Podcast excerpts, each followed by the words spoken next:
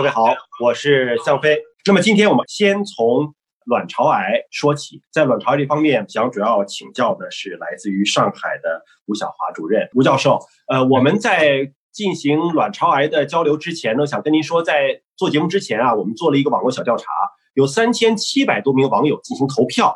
那么他们对卵巢癌有一些他自己的认识，可是网友的认识啊和专家的认知很可能是有出入的。我们今天不妨就从网友的认知先来谈起，看看第一个小调查是哪一个不会增加卵巢癌的发病风险？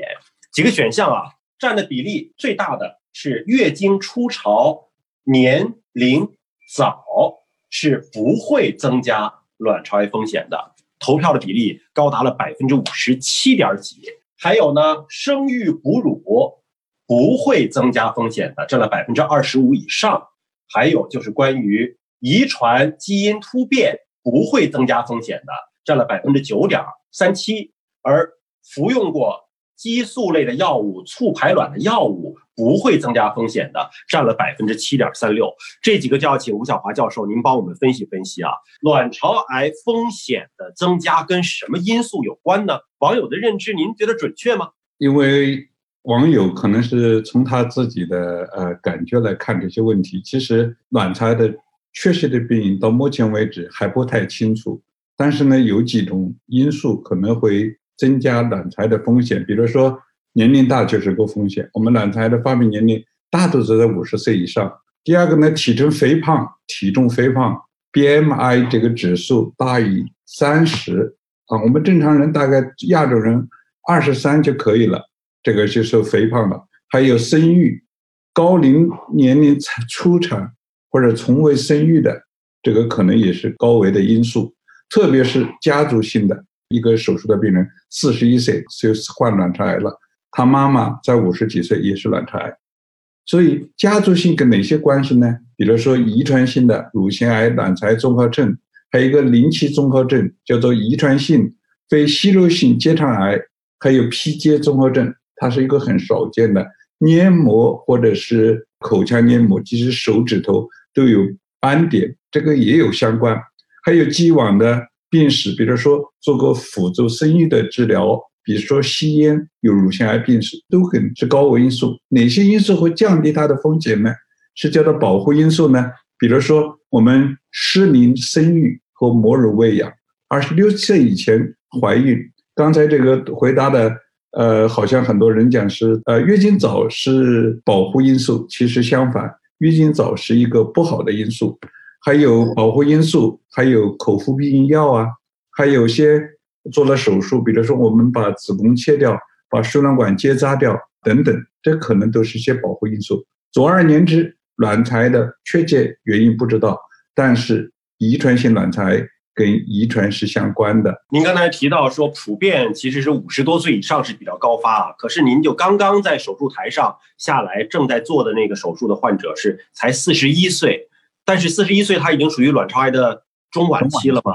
这就是遗传性卵巢癌它另外一个特点，大多数是五十五岁或者五十岁以上，但是遗传性卵巢癌往往要提前个十岁。所以，如果是有卵巢癌的遗传基因，那可能真的要特别的注意了啊！就是它的发病的年龄可能会要提前。那刚才提到的说月经初潮早，可不是说不会增加卵巢癌风险，反而是会增加卵巢癌风险。对的。那比如说服用了一些什么激素的药物啊，或者是促排卵的药物啊，它跟卵巢癌的发生有关系吗？它的关系不是太明确，但是呢。可能会增加一点的风险，月经早或者是绝经晚，这是会增加卵巢癌的风险的。嗯，促排卵的药物可能会增加它的风险，有这种可能性啊。我们看看下一个网友的这样一个调查：体检的时候如何进行卵巢癌的筛查？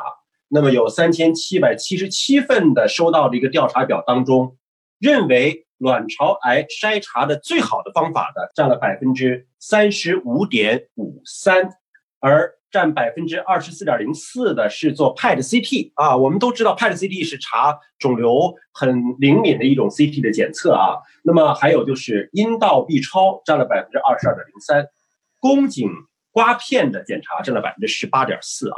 那么这几个选项当中，您觉得哪一个对于早期筛查卵巢癌是有帮助的？主持人，你这个问题倒是一个非常普遍的问题。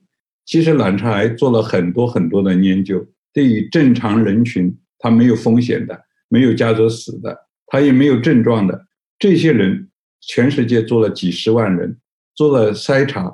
筛查用什么手段呢？就是目前认为它能早期发现卵巢癌的手段，一个是阴道 B 超，它比腹部 B 超还要精细，这是第一个。第二个测血里头的一个叫做 CA 幺两五的肿瘤标志物。啊，我们最后全球，特别是西方国家做下来，它的结果是阴性的，就是对于正常人群，没有高危因素、没有症状的人群去做筛查是没有价值的。它没有价值是什么意思呢？我们做筛查的十万个人和不做筛查的十万个人，我们观察二十年以后，两组的人群它的死亡率是一样的，而做筛查的人有的是因为良性的人。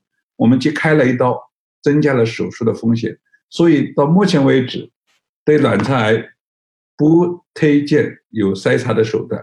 这是指正常人群，当然有家族史的，就是刚才在手术的那个病人，他有家族史，这些人是要监测。在谈到监测或者是我们在早期诊断的手段中间，阴道 B 超 CA 幺两五是一个比较有效的方法。PET CT 呢，虽然比较灵敏，但是对早期卵巢癌，它一个价钱贵，一个对人体有一点点辐射作用。您这么一说，就是假如没有家族的遗传史，假如他是属于一个常规的正常的人群，那就听之任之了，不用去做这个筛查，因为你筛不筛查，大数据的统计最终的结果是一样的，是吗？对的。但是如果你有巧克力囊肿，你家里有乳腺癌、有大肠癌、有卵巢癌的风险。有家族史，那是要密切随访。你有症状，比如说你有老是肚子不舒服，就谈到另外一个问题：为什么卵巢不能早期发现呢？因为卵巢癌没有宫颈癌的接触性出血这些很典型的症状。其实一个早期卵巢癌，它一个发展的很快，第二个呢，它的部位很深，在盆腔，所以很难早期发现。特别是它没有什么特征性的症状。